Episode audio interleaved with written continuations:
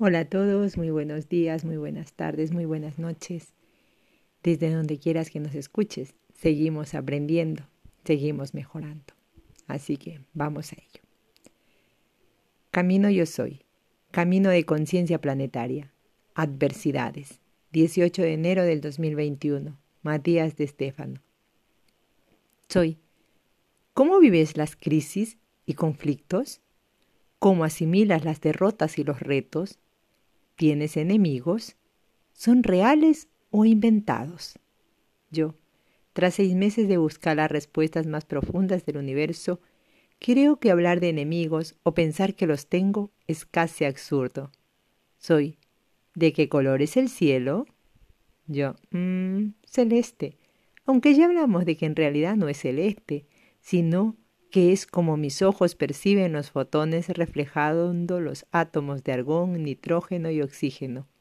Soy, o sea que el color celeste no existe, es solo tu percepción de la luz reflejada en ciertos átomos. Yo, sí. Soy, pero aún así, los ves celestes, ¿no? Yo, sí, lo veo celeste.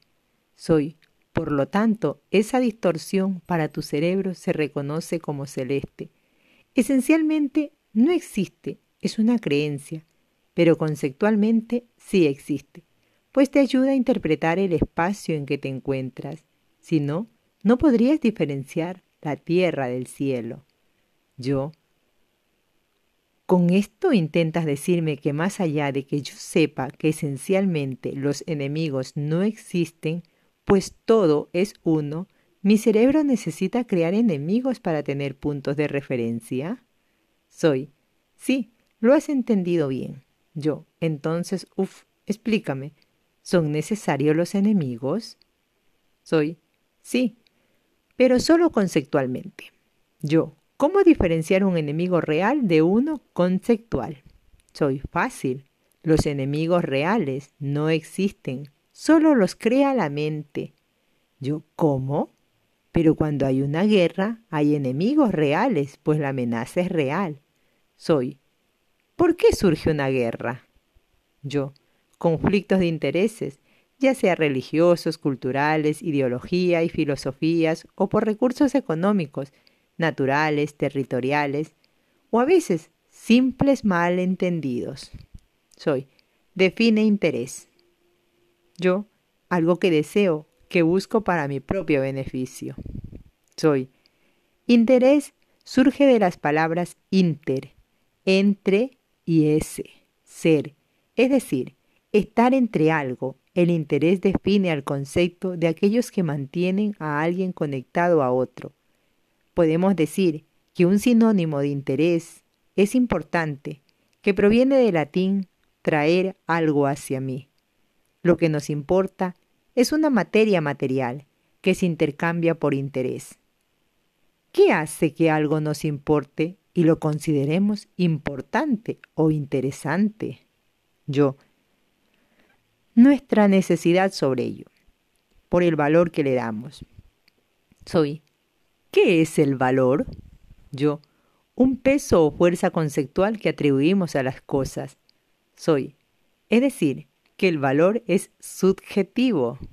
Yo, sí, para algunas culturas el oro es lo más valioso, para otras es una piedra más, para alguien el dinero tiene valor, para otros lo tiene una semilla, para unos una relación tiene más valor que una posesión material, o al revés, es subjetivo. Soy. Por lo tanto, el interés nunca se fundamenta en algo real, sino conceptual, basado en la percepción que yo poseo sobre el mundo, de igual modo que ves el cielo celeste. Yo entiendo.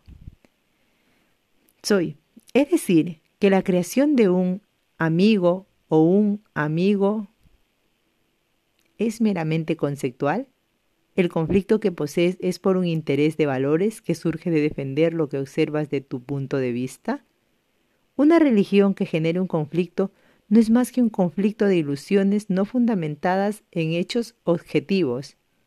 La pertenencia de algo físico es la subjetividad de creer que algo te pertenece y al otro no, cuando la base del interés es el compartir, no el poseer.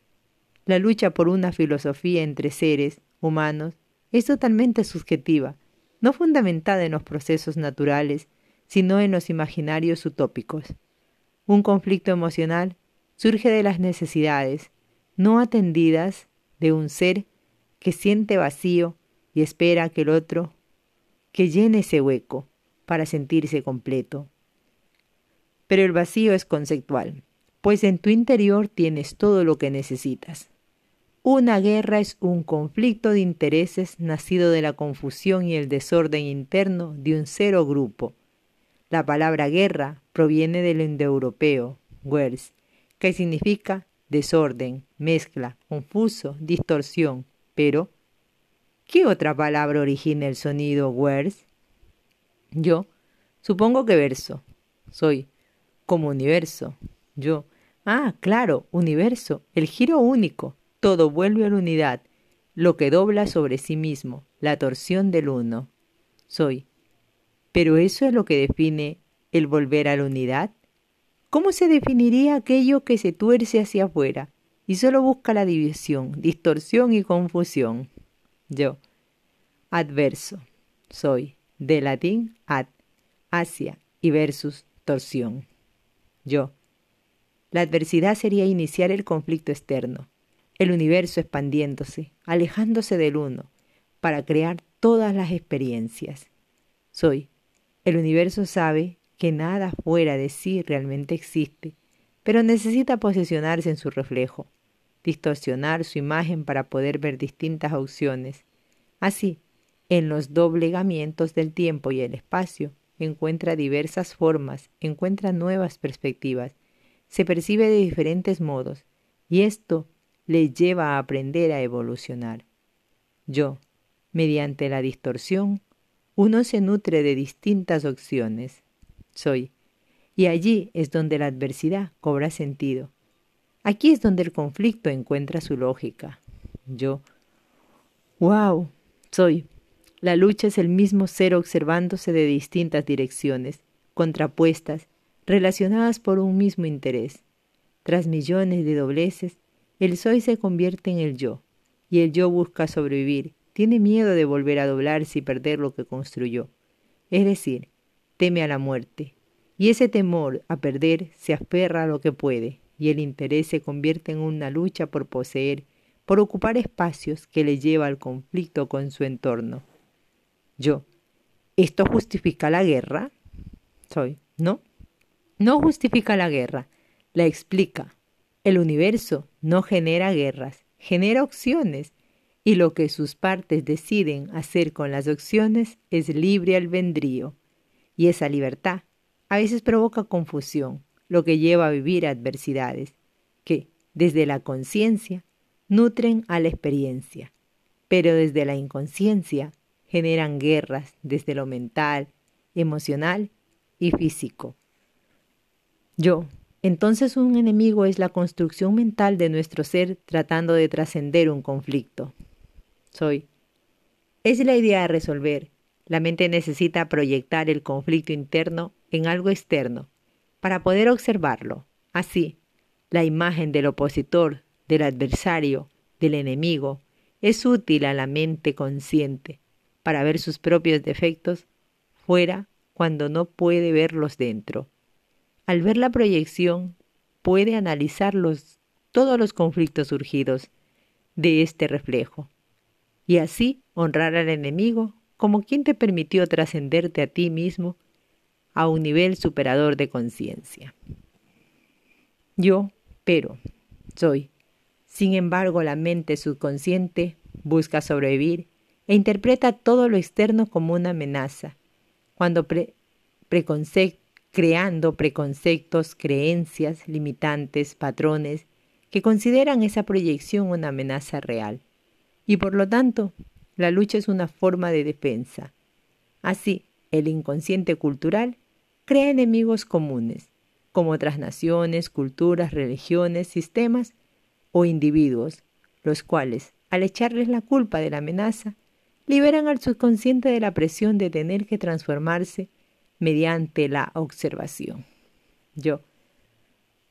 Es decir, que en una necesidad biológica de ahorrar energía para no transformarse, es más fácil colocar lo que debes trabajar en un enemigo externo y culparle e incluso tratar de destruirle, pensando que así desaparecerá la amenaza. Soy. Así es.